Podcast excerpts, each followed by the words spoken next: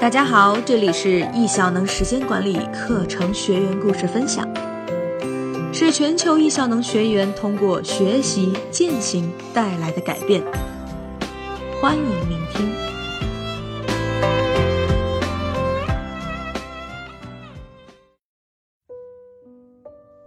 大家好，欢迎收听本期的学员故事分享，我是主播秋然。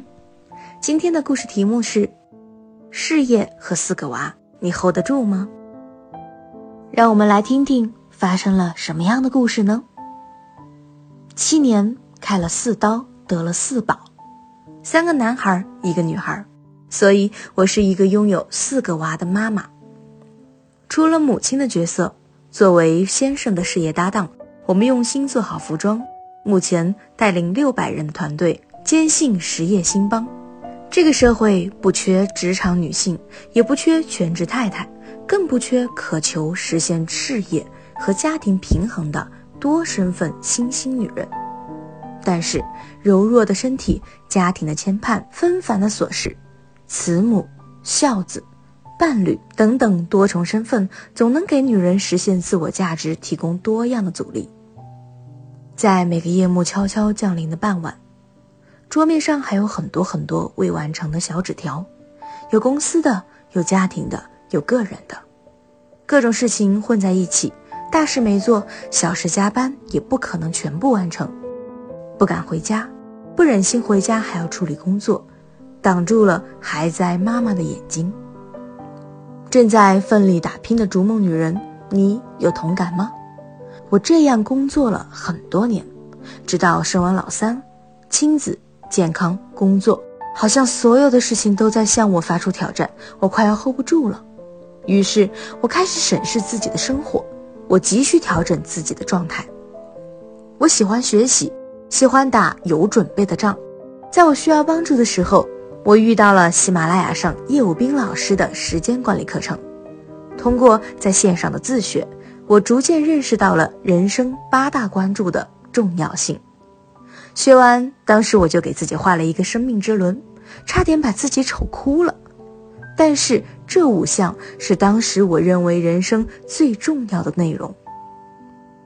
继续学习，我慢慢掌握了 A4 纸工作法，并且找到了每个板块的青蛙事件，然后尽量在执行时遵循要事优先的原则。人生就是选择，这十年的重点非常清晰，没有抱怨。健康就是食疗加锻炼加情绪，事业就是当下加当月加当年，两性就是事业搭档加生活搭档加老公永远是对的。第三条有时候比较违心，但是效果管用，所以留用至今。那么亲子就是浓度陪伴加食疗加德智体美劳。灵性就是管理加情感加信仰。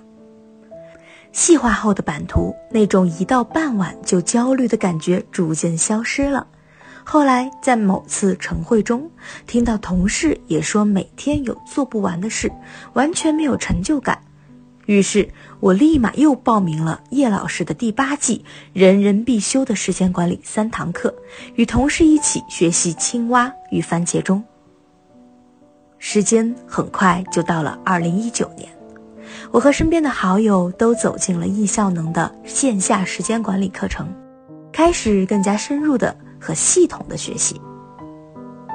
前两年的线上课程帮助我扫清了生活中的一地鸡毛，找到了每个板块的青蛙。线下课程的内容更是让我收获良多。课后。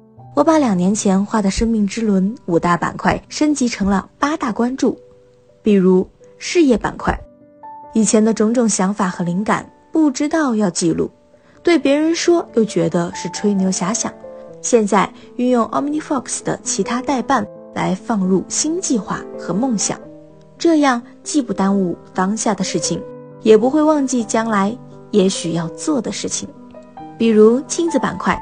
增加了学习打卡和家庭课程表，家庭食疗汤方排期表，在日历上添加了每周接送孩子一次，月度要跟四个孩子的主要任课老师打一个电话，与爸爸一起参加学校孩子的活动，告诉孩子爸爸妈妈很忙，虽然不能每天接送，但是我们很重视你们的成长。向犹太人学习，我们家周日不上班不上课，一家人好好在一起。于是我们有了很多短途旅行和节目，我们一年去六次长隆游乐园。在两性板块，课堂上学会了叶老师用苹果手表设置每天六次提醒反思的绝招。于是我也设置了几个提醒闹钟，每天提醒老公按时吃晚餐。这个月，我们团队正在研究 Teambuilding，尝试探索用软件来创造企业八百人的年会。以前的常用手法是在微信里建个群，这很容易受到其他群或者朋友圈的干扰。一天都在看手机，有效的结论却没有讨论出几个来。现在尝试用 Teambuilding，我们可以在上面共享资料、安排进度，自带的聊天工具也不会被微信打扰。项目执行系统很好的帮我们解决了看全局、抓细节的流程管理。我从来没想过孩子会是自己的牵绊，反而是他们的出现让我更有前进的动力。随着深入的学习，我相信生活会有更好的平衡方式。不求最好，只求更好。Hold 住，不是要去掌控，而是对自己的能量探索和行动。所以，到底是梦想带着我们前行，还是我们不断前行放大了梦想？公司发展有阶段，孩子成长有阶段，夫妻也有阶段。每个阶段吃好青蛙。不断去行动和反思，把这些事情当做一个个重要的项目去做，活好每个当下，结果自然呈现。今天的故事跟大家分享完毕。我特别喜欢文章的最后一句话：“活好每个当下，结果自然呈现。”没错，易效能就有这个魔力。谢谢你的收听，我们下期再见。